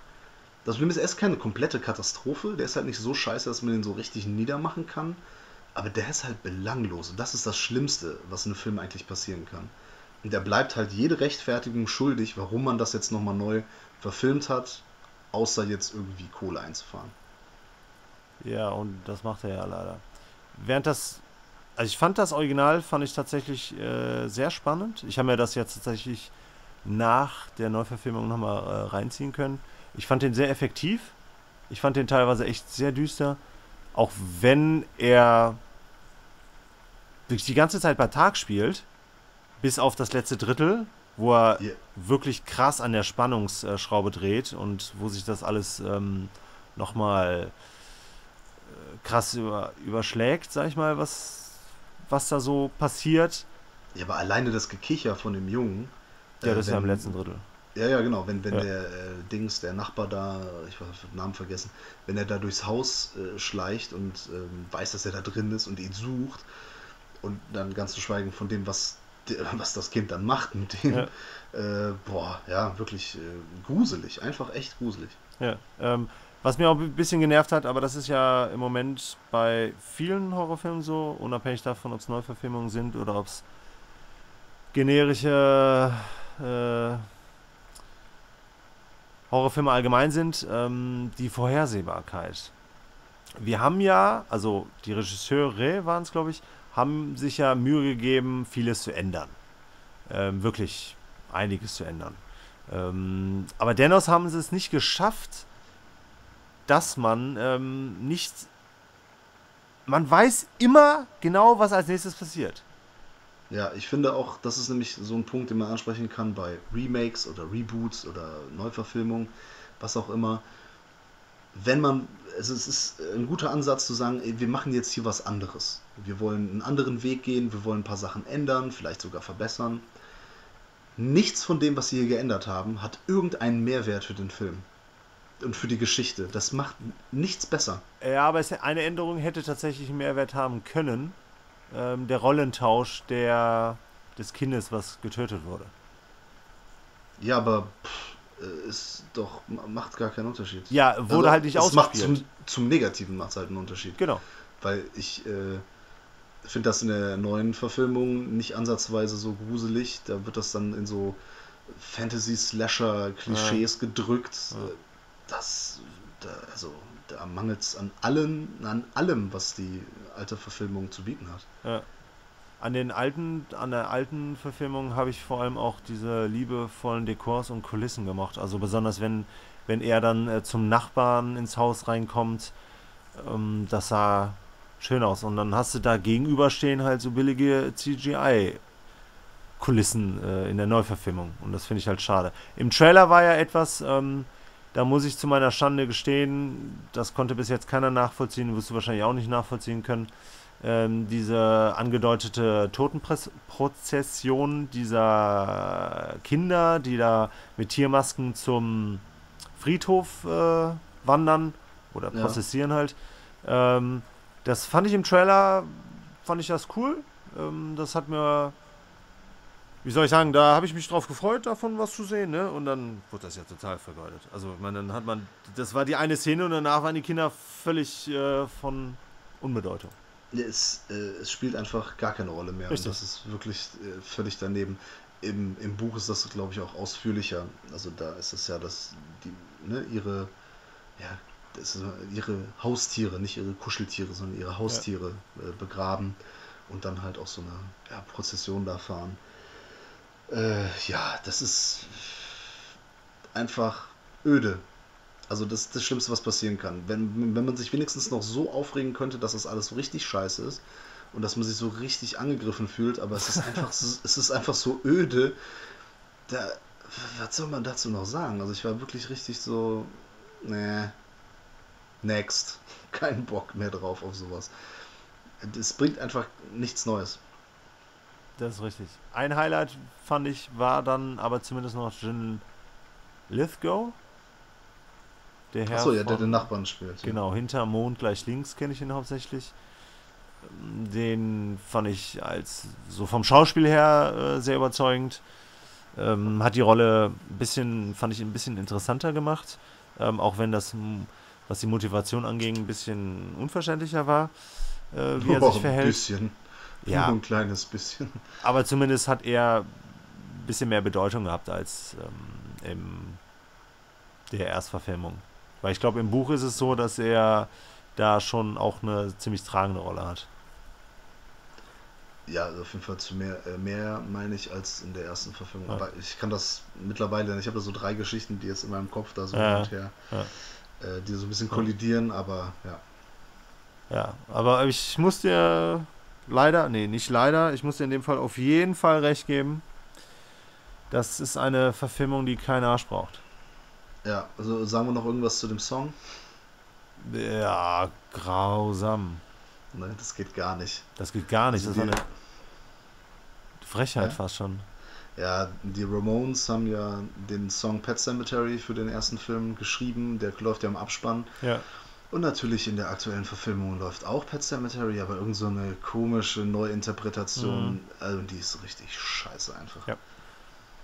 Das ist ein Kult-Song, den hätte, hätte man sich ruhig mal die paar Dollar nehmen können und einfach mal die Rechte nochmal kaufen. Ja ich weiß, die wollen dann sagen, ja, wir machen es neu. Dann, dann, aber okay, dann nehmt doch einfach irgendeinen anderen Song. Ja. Dann macht doch nicht wieder den alten Song. Das ist sehr nämlich alles. It's Ghostbusters 2016 all over again. Wo wir beim Thema Remakes und Reboots sind. Und, naja. Ja. Aber dann erklär doch mal unseren ähm, Zuhörern, was du unter dem Begriff Remake überhaupt verstehst. Ja, Remake ist eine Neuinterpretation oder eine Neuverfilmung eines bereits verfilmten Stoffes, so würde ich sagen. Ich finde es manchmal ein bisschen schwierig, wie zum Beispiel in dem Fall, wenn es ein Buch gibt und es halt eine Buchadaption ist. Ja. Ist es dann eine, das kommt immer darauf an, ist es wirklich eine neue Adaption des Buches oder ist es ein Remake des vorherigen Films? Das können dann, glaube ich, eher die Produzenten und Regisseure im Vorfeld beantworten. Definitiv ist es aber so, dass man eine gleiche Geschichte hat oder zumindest eine gleiche Basis, Ausgangssituation hat. Oder gleiche Geschichte, äh, gleiche Charaktere, wo man einfach dann die Geschichte nochmal neu verfilmt. Ja, ich meine zum Beispiel äh, das Ding aus einer anderen Welt, das ist auch ein Buch oder basiert auf einem Buch, dessen ja. Namen ich schon wieder vergessen habe. Und da gab es in den 50ern eine Verfilmung, 54 glaube ich, weiß ich nicht in Schwarz-Weiß und dann gab es natürlich die fantastische ähm, Variante von John Carpenter. Das wird ja auch immer so als eines der besten Remakes ähm, mit Die Fliege zum Beispiel genannt. Das ist einfach so der Film nochmal in neu. Oder wie siehst du das? Ähm, ja, ich. was die Begrifflichkeiten da angeht, ähm, tue ich mich auch mal ein bisschen schwer. Ähm, die, deine Definition von Remake würde ich unterstreichen. Die Neuverfilmung eines schon einmal verfilmten Stoffes, unabhängig davon, was der Stoff jetzt nun mal ist, ne? ob es jetzt ein, ein, Roman ist, ob es äh, was historisch niedergelegtes ist ähm, oder ob es Theaterstück oder so. Genau. Das also wird da glaube ich auch keinen großen Unterschied machen. Ähm, im Deutschen ist es so, dass da teilweise versucht wird, zwischen Neuverfilmung und Neuadaption ähm, zu sprechen. Ähm, mittlerweile haben wir jetzt ja sogar schon ein weiteres Wort im Englischen, den Reboot. Was ja, das ist quasi, wenn man so ein Franchise neu startet, ne? Ja, aber ähm, zum Beispiel, wenn man jetzt zum Beispiel Suicide Squad sich überlegt, der war ja vor ein paar Jahren, den wollen sie jetzt neu auflegen und dann sagen sie halt auch, das wird ein Reboot. Okay, aber der wird halt wahrscheinlich geschichtlich, wird er wahrscheinlich was ganz anderes erzählen. Ich glaube, das ist dann sogar ein Soft-Reboot.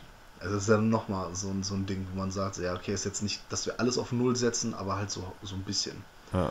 Das ist ganz schwierig. Also eigentlich ist es auch egal, wie man es nennt. Es geht ja nur darum, dass Studios Geld machen wollen und es ist Ja, halt nicht nur. Hauptsächlich. Und es ist ja, also heutzutage ist es hauptsächlich der Fall und da nimmt man am liebsten Sachen, die es schon gibt, die schon ein, eine gewisse Fanbasis haben, Ja. weil da kann man im Idealfall noch die alten äh, mitnehmen, irgendwie noch äh, graben quasi und auf jeden Fall die neuere Generation. Das ist richtig. Ähm, häufig ist es ja auch so, dass, ähm, dass man sich äh, teuer beispielsweise die Rechte an einem Roman sichert. Also das war auch äh, in den Anfängen des Kinos äh, gang und gäbe, äh, dass man den Stoff dann halt mehrfach verfilmt hat, um, sage ich mal, den Profit zu erhöhen, sondern auch um sozusagen die erkauften, die teuer erkauften Rechte irgendwo zu rechtfertigen. Mhm. Ähm, aber ansonsten haben haben wir dann halt auch noch so künstlerische Aspekte. Das können ganz unterschiedliche sein. Ähm, ein ganz blöder künstlerischer Aspekt ähm, ist zum Beispiel, dass einem Autoren, der heute auch schon gefallen ist, Stephen King beispielsweise, ähm, eine Verfilmung eines seiner Romane nicht gefällt. In dem Fall Ich weiß The genau, welchen du meinst. Shining. Ähm, und dann auf die Idee kommt, den irgendwie neu machen zu lassen. Ja, und äh, wir wissen ja alle, was dabei rumgekommen ist. Aber trotzdem, die Ambition war ja für ihn, ähm, The Shining von Stanley Kubrick hat ihm nicht gefallen. Ähm, und hat dann halt was Neues machen lassen und das, was dabei rauskam, war halt Kacke. Ja, ist auch immer Ansichtssache. Ne? Ich äh, kann mir schon vorstellen, dass vielleicht ja, nicht jeder was mit äh, der Art von Kubrick anfangen kann, äh, so einen Stoff so aufzuarbeiten. Äh, ich finde es natürlich, äh, ja, also mir gefällt das natürlich, aber ähm, ja, wenn er das, ne, er wollte das machen, hat er gemacht. Äh, was soll man da sagen? Ne? Es ist natürlich für diejenigen, die sich das dann nochmal angucken oder angucken müssen, ist vielleicht nicht unbedingt immer super. Aber ja. Es gibt ja auch so Sachen, zum Beispiel Michael Haneke, der hat ja Funny Games Richtig. gemacht, Mhm. der Österreicher, und dann hat er ein das Funny Games US gemacht. Mhm. Das hat, also hat er mehrere Gründe. Erstmal, dass halt der amerikanische ja, wie soll man dass Produzenten interessiert waren, den Film in die USA zu bringen. Man ist ja bekannt, dass in den USA die lesen nicht gerne Untertitel, die wollen gerne ihre eigenen Stars, also Amerikaner ha haben, die das spielen, die Rollen. Und dann hat er die Möglichkeit bekommen, den nochmal quasi eins zu eins, oder zumindest fast eins Ja. zu eins, nachzudrehen. Und er hat das halt genutzt, um so ein paar, also wirklich wenige kleine Veränderungen an dem Film äh, also da reinzubringen und quasi seine Version zu verbessern. Äh, Und zwar an Stellen, wo er selbst gesagt hat, ah nee, das hat mir nicht gefallen, das hätte ich doch gern noch anders gemacht. Und dann hat er quasi ja, seinen eigenen Film geremaked. Ja. Da ist er aber auch tatsächlich nicht der Einzige. Und das finde ich ist ja dann auch irgendwo ein künstlerischer Aspekt, sogar ähm, gegen, gegen sein eigenes Werk, also dass man sein eigenes Werk ähm, nach versucht zu verbessern. Ähm, das hat damals ja schon Alfred Hitchcock 1934 mit Der Mann, der zu viel wusste, äh, gemacht, den er dann 1956 äh, neu aufgelegt hat. Das hat Michael Mann beispielsweise auch gemacht mit äh, Heat. Ähm, denn das ist ein Remake von einem TV-Film von, von ihm selbst, Showdown in L.A.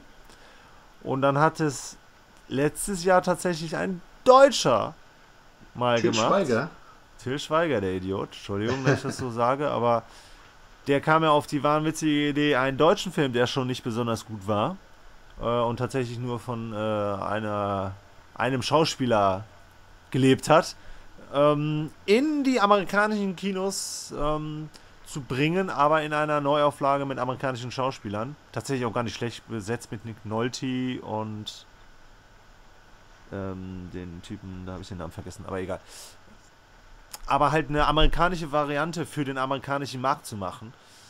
Ähm, von Honig im Kopf übrigens. Ach ja, stimmt, hatte ich noch gar nicht genannt. nee. Aber das, Deswegen. das, das Lustigste ist dann auch noch, dass der Film dann in Deutschland auch noch läuft. Ja, das sind so Sachen. Hm. Ja, da fragt man sich auch. Nee, aber da, das war für mich auch so ein Negativbeispiel. Ich habe Head Full of Honey, habe ich mir nicht angeguckt, weil wie gesagt das Original auch schon relativ schwach ist, relativ. Besonders im Vergleich oder beziehungsweise in Anbetracht des Erfolgs.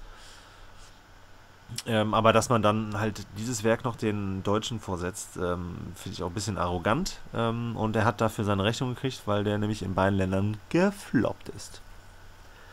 Ja, zu Recht. Es gibt, ja, ne, in den letzten paar Jahren, gerade so bei Filmfans, Remake ist schon so ein Wort, was direkt irgendwie. Negativ belastet ist? Ja, polarisiert zumindest. Ne? Es Ja. gibt dann so die einen, die direkt negativ reagieren und nein, warum machen die das? Und ähm, es ist halt echt immer die Frage nach dem Warum. Das ist auch das, was ich mir stelle. So. Mhm. Hat das jetzt einen Mehrwert? Äh, Suspiria, auch so ein Ding. Ne? Als das Yep. zum ersten Mal aufkam, habe ich auch gedacht, so, ja, aber brauchen wir das wirklich? Und, Mhm. Und dann kam ja die Version von Luca Guadagnino und dann denke ich mir, okay, das war so viel, das hat echt kaum noch was mit dem Original zu tun. Ja.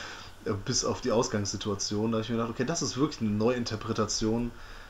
Das auf der einen Seite macht es dann schon wieder legitimer, auf der anderen Seite denkt man sich, ja gut, dann hätte man es eigentlich auch anders nennen können. Weil das ist dann immer schwierig. So Dawn of the Dead zum Beispiel ist auch so ein Ding. Das Remake, das ist dann noch so ein anderer Punkt. Es gibt ja durchaus Remakes, die können vielleicht ein guter Film sein, sind aber kein so gutes Remake. Darf ich da noch einen anderen Film nennen? Du darfst alles nennen, was du möchtest, bitte. Halloween. Von der meinst äh, von Carpenter und Rob Zombie dann Genau. im Vergleich. Im Vergleich, weil ähm, Ja. abgesehen davon, dass Carpenters Halloween natürlich schon einer der besten Horrorfilme aller Zeiten ist, ähm, finde ich Rob Zombies Version sehr gut. Es ist im Anbetracht der, wie soll man sagen, der Ansprüche an ein Remake schlecht, weil er halt nicht das erfasst, was Carpenters Original ausmacht. Aber Genau, er, er checkt einfach nicht. Er checkt nicht, warum Halloween, warum John Carpenters Halloween so gut ist. Genau. Ähm, und ähm, aber seine Version ist trotzdem, liefert trotzdem einen guten Film.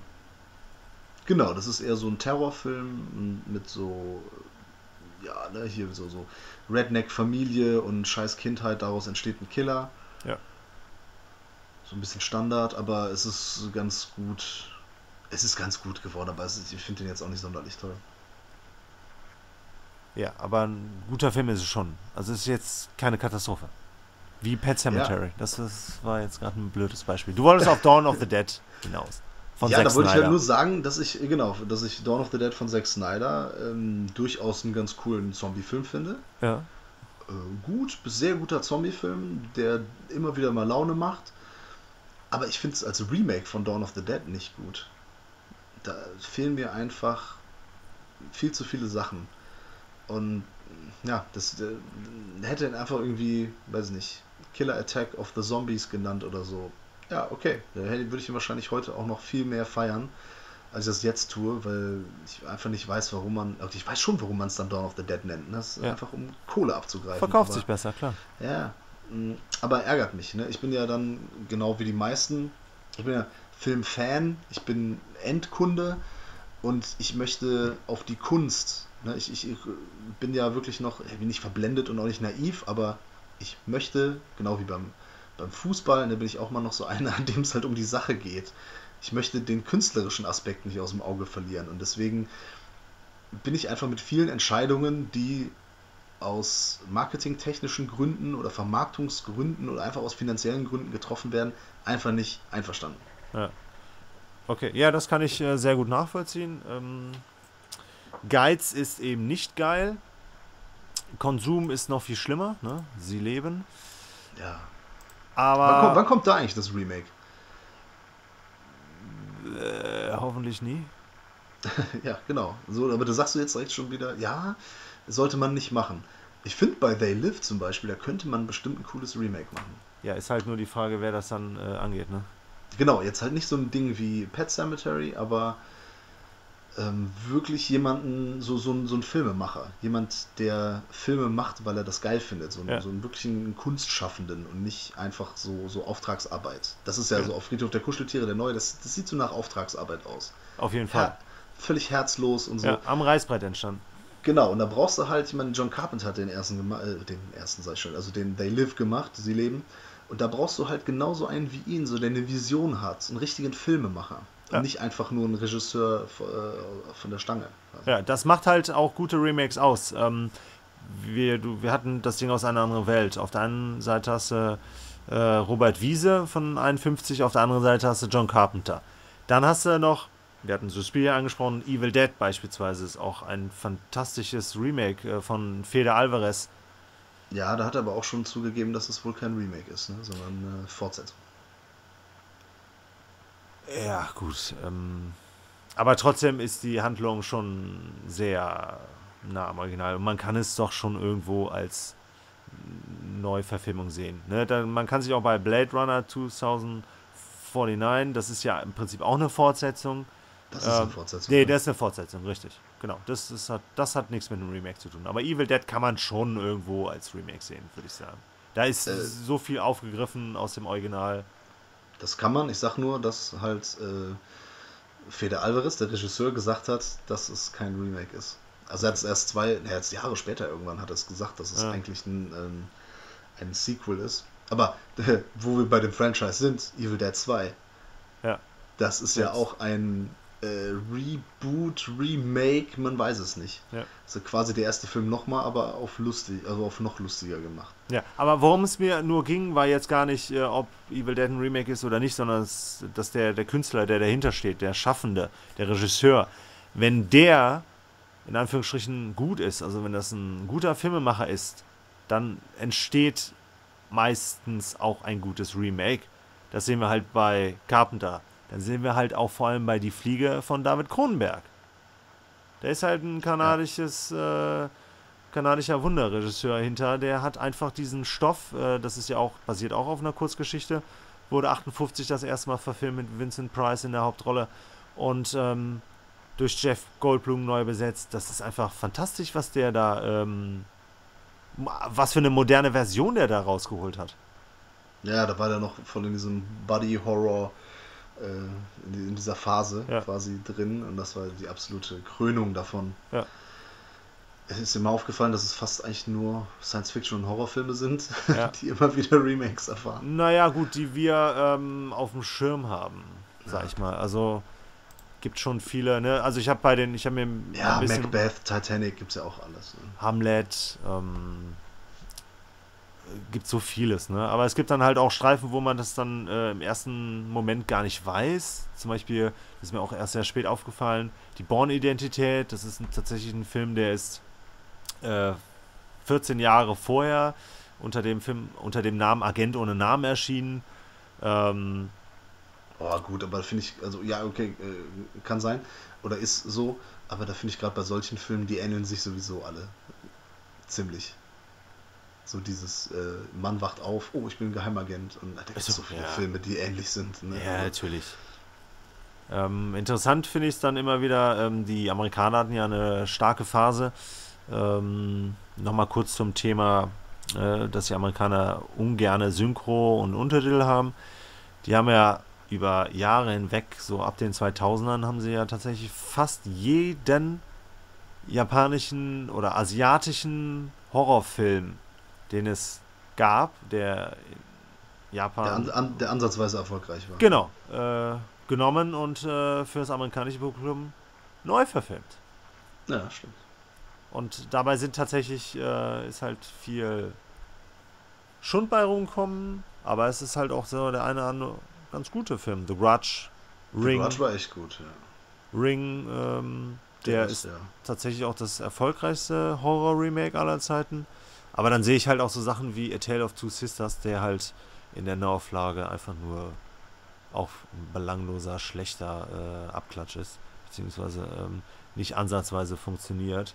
Ähm, aber mir geht es da halt darum, dass häufig auch ähm, versucht wird, sag ich mal, durch Remakes, ähm, sag ich mal, geänderte Sehgewohnheiten vielleicht auch zu befriedigen. Ja, also du meinst jetzt, dass man das jetzt einer, einem modernen Publikum oder einem dem Zeitgeist dann anpasst? Oder genau. Was? Ja, Weil, zum Beispiel Ghostbusters. Ich möchte gar nicht so viel über Ghostbusters sprechen, aber, aber, zum Beispiel, ich glaube nicht, dass ich da die primäre Zielgruppe war.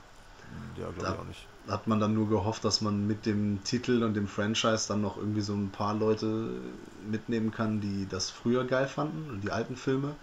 Und ansonsten war der, glaube ich, halt für die neue Generation gemacht. Ja, definitiv. Ja, und ich finde aber trotzdem kann man der neuen Generation ja auch gute Filme zeigen. Also ich weiß nicht, warum man da auf einmal dann den Standard so runterschraubt. Also das, äh, ja egal, komm, ist ein, ist ein scheiß Remake, ist ein scheiß Film. Ja, aber es gibt tatsächlich ein Remake, was schlechter ist. Also, was heißt ein Remake? Es gibt wahrscheinlich noch ein paar andere Remakes, die schlechter sind. Aber ich persönlich finde, es gibt ein Remake, das ist die größte Frechheit, die ein Filmemacher jemals abgeliefert darf ich, hat. Darf ich raten? Ja, ich weiß, dass du es weißt. Oder dass du das sagen wirst, was ich glaube. Was ich hören möchte. Psycho. Ja, natürlich.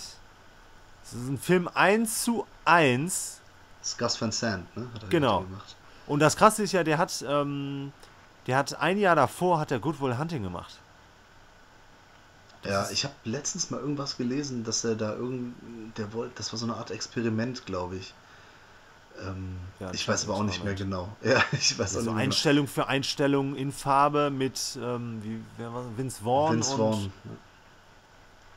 Äh, ähm, ja. Anne Hash. richtig, genau. Also, Ich habe den Film auch nie gesehen, muss ich ganz ehrlich zugeben. Also ich glaube, ich habe immer nur so ausschnittsweise den gesehen. äh, ja, reicht Ja, glaube ich auch. Ne? Ich meine, man kennt ja das Original. Ja, das Buch oder? Nee. Ja, in dem Fall, nee, das basiert glaube ich auch auf dem Buch. Ne? Ja, Psycho, ja, ja. Basiert auf einem Buch, was angeblich durch Ed Gain äh, ja, inspiriert, ist. wurde. Ja, genau. Ja, Wie immer. ja, ja natürlich. Das ist halt so. Ja, also generell habe ich in den letzten paar Jahren also wirklich gute Remakes gesehen oder, oder Remakes, die gute Filme waren, viel Schrott gesehen. Und bei vielen, also wie jetzt bei Friedhof der Kuscheltiere, frage ich mich einfach, oh, warum? Also vor allem, wenn man dann Sachen neu macht, ne? Wenn, wenn die dann keine Verbesserungen bringen, dann völlig für die Tonne. Da kann man sich das auch schenken. Ich bin jetzt nicht mehr so, dass ich bei, bei, jedem, bei jeder Remake-Ankündigung zusammenzucke und sage, scheiße, ich will das nicht sehen und wird bestimmt Rotz. Immer erstmal gucken. Nur, Meckern kann man hinterher, ne? ja genau, dann, dann, erst richtig, also dann auch richtig. Aber es fände ich trotzdem insgesamt ganz gut, wenn noch mehr originelle oder originale Ideen entstehen würden oder sich Leute mehr Gedanken machen würden, neue Sachen zu erfinden. Also man kann auch nicht alles neu erfinden, ist mir schon klar, aber Ja. nicht immer die alten Sachen nochmal aufbrühen. Stichwort Halloween 2018. Äh, Lass den doch einfach mal in der Kiste. lass Also ihn einfach mal ehrlich. ruhen. Oder lass ihn einfach mal sterben, in, in Frieden Genau. gehen. Da bin ich für jeden äh, Incidents in a Ghostland dankbar, für Hereditary und, und für diese ganzen Filme, die letzten paar Jahren, die wenigen guten Horrorfilme. Da bin ich dankbar und nicht für den 12., 13., 20. Michael, Freddy, Jason, sonst was. Äh, möchtest du abschließend vielleicht noch so dein gelungenstes Remake nennen? Boah, das ist sehr, sehr schwer. Ich glaube, wir haben auch schon ein paar genannt. Ja, The Thing wahrscheinlich. Einfach, weil ich den Film echt so gut finde. Mhm. Ähm, dass der wahrscheinlich, also wenn, wenn man das als Remake zählt, also Remake aus, von dem Film aus den 50ern, Ja. auch wenn es auf dem Buch basiert, ist der, glaube ich, der Film. Ja, ich meine, die Fliege haben wir auch genannt, ist auch Ja. super, super geil. Und es gibt so viel, ich weiß nicht. Da, ich kann mich da sehr schwer entscheiden. Also das schlimmste Ghostbusters, das kann ich definitiv schon mal sagen. Äh, unnötigste, schlimmste, einfach äh, völlig daneben gegriffen, gar nicht die Essenz verstanden, warum Ghostbusters äh, so gut ist und was den ausgemacht hat. Da wurde auch improvisiert, da wurde, da war der Humor eine ganz andere, ein ganz anderes Kaliber einfach. Ne? Aber egal, nicht, nicht zu viel darüber sprechen. Deswegen, ich würde jetzt einfach mal, bevor ich jetzt hier weiterlaber, äh, The Thing einfach mal sagen. Wie sieht's bei dir aus? Ähm, tatsächlich die Körperfresser kommen, beziehungsweise äh, Invasion of the Body Snatchers von Philipp Kaufmann aus dem Jahre 78. Und das da gibt es aus. doch auch ganz viele Versionen von, ne? Genau, ähm, dann gab es noch ähm, Angriff der Körperfresser, also der hieß im Original, also in USA hieß der nur Body Snatchers, der ist von 93. Äh, ich weiß nicht mehr, wer der Regie geführt hat, ich weiß nur noch, dass ähm, ja, der, wie heißt er, der farbige Schauspieler. Der eine. Ah, Der fuck. eine Farbige. Ähm, Denzel Whittaker. Washington. Forrest Whitaker. Forrest Whitaker, genau. Ähm, das war aber auch das äh, einzige Highlight an dem Film. Und dann hat Oliver Hirschspiegel, ein Deutscher, ähm, 2017 noch eine Verfilmung davon gemacht. Invasion, das war mit Nicole Kidman und Clive Owen. Die war kacke und die ist allgemein hin auch. 2017, das müsste 2007 gewesen sein. Äh, so, sorry, ja, meine ich ja. 2007, sorry. Ja, weil den habe ich, an den habe ich die ganze Zeit gedacht, so, wie hieß der denn nochmal? Ja, Ja. den habe ich gesehen. Der war gar nicht so gut. Richtig, der war sogar ziemlich beschissen. Ja. Ähm, aber was ich an die Körperfresser kommen, beziehungsweise Invasion of the Body Snatchers so gut finde, ist, dass die Erstverfilmung von Don Siegel, äh, die Dämonischen aus dem Jahre 1956, auch Schwarz-Weiß-Film, der war schon richtig gut. Und dann kommt ein Philipp Kaufmann daher und macht nochmal diesen Film besser. Ähm, weil zum Beispiel das Ding aus einer anderen Welt, fantastischer Film, fantastisches Remake, aber da finde ich halt auch das Original ziemlich mäßig. Besonders weil das, das kein so richtig zeitloser Film ist, weil der halt. Da hat halt der Carpenter den Vorteil gehabt, dass er coole Effekte machen konnte. Ich meine, wenn du den heute nochmal neu machen würdest, ne, mit CGI und so, das würde, glaube ich, alles scheiße aussehen. Das Ja, nicht, ne? da wurde doch vor ein paar Jahren, also zumindest ein, ein Ah ja, Prequel stimmt, das gedreht. Prequel. Ja. ja. Sah auf jeden Fall deutlich schlechter aus. Ja, der, absolut. ist, der ist von dem, von dem richtigen Regisseur und vor allem in der richtigen Zeit entstanden. Ähm, und das ist halt bei, bei Kaufmanns äh, Körperfresser kommen, ist es halt auch perfekt, in der perfekten Zeit. Ähm, und halt auch zu einem schon bereits super Film. Also er hat es halt geschafft, einen sehr guten Film neu zu adaptieren und den nochmal besser zu machen. Und das finde ich Okay. halt äh, sehr bemerkenswert. das beson- kann ich als Argument natürlich äh, nachvollziehen, klar. Ja, und besonders weil das halt auch so, ähm, so inhaltsmäßig, das ist, ähm, man kann, oder der damalige, die dämonischen, den konnte man halt schon als Metapher für antikommunistische Paranoia in der Nachkriegszeit deuten und gleichzeitig äh, für die ähm, Regierung, also die Tyrannei der Regierung damals. Und ähm, das heißt, der hat halt auch nochmal ein. Das ist einfach verdammt guter, nährhafter Film, der, den ich mir immer wieder angucken kann. Und das ist, ich sage jetzt nichts mehr, ich rede mich hier gerade um Kopf und Kragen. Ähm, Was ist denn dein, das beschissenste Remake mit deiner Meinung nach? ja, Psycho. Ach ja, stimmt, hast du ja schon gesagt. Ja, Entschuldigung. genau, im Prinzip. ja, ja, hast du. Äh, Aber hast auch wahrscheinlich nur, weil ich Head Full of Honey nicht gesehen habe. Ich glaube, der wäre ansonsten auch noch äh, ziemlich weit oben. Stimmt. Hausaufgabe für nächstes Mal. Zieh dir den rein. Okay. Nee, Wann das mache ich nicht. Meinst du, wir sehen irgendwann noch so Remakes von so Lantimos-Filmen? So Dogtooth? Nee, ich glaube, so lange werden wir nicht leben. Oder äh, hier The Favorite Remake? Nee, da muss ich Obwohl, leider der ist schon gestehen. auf Englisch, ja. Nee, aber da muss ich leider gestehen, ich glaube tatsächlich, dass Lantimos ähm, niemals diesen Kultcharakter entwickeln wird. Leider. Ja, es, äh, das mag sein, aber ist vielleicht auch gar nicht die Voraussetzung dafür. Ach, keine Ahnung, ich weiß es nicht. Naja. Also in der Regel hast du ja schon. In der Regel erscheinen ja schon Remakes von Filmen, die in irgendeiner Weise, sag ich mal, für Aufsehen gesorgt haben, die erfolgreich waren, die einen Kultstatus haben, egal wie erfolgreich sie waren. Ja, aber das entwickelt sich ja dann auch immer erst, ne? Deswegen, ähm, kann sein. War jetzt einfach mal so. Das war Nee, nicht so ernst gemeint. ja. Ne? Das habe ich äh, auch eigentlich nicht so aufgefasst. Ja gut, okay, kurz mal ein bisschen über Remakes, Reboots. Achso, ich finde übrigens ein äh, fantastisches äh, Reboot, äh, fand ich die Planet der Affen Trilogie. Ja, auf jeden Fall. Äh, dann kann man direkt weitermachen mit ähm, Batman von Nolan. Ja, obwohl da ist natürlich noch ein bisschen, also mit Comic ist immer schwierig, weil die Ja. in den Comics selbst Ah. auch ständig neue Inkarnationen bekommen. Stimmt schon. Ähm, aber kann man natürlich trotzdem so sehen bei Filmen, klar. Ja, also finde ich Planet der Affen finde ich super, diese die neue Trilogie, finde ich Wahnsinn. Definitiv. Okay, Peter, dann ähm, schließen wir das Thema hier einfach mal. Äh, abschließend möchte ich nur sagen, das hatte ich schon bei einem Post bei Instagram, wo ihr uns auch in der Regel finden dürftet, wie auch bei Facebook.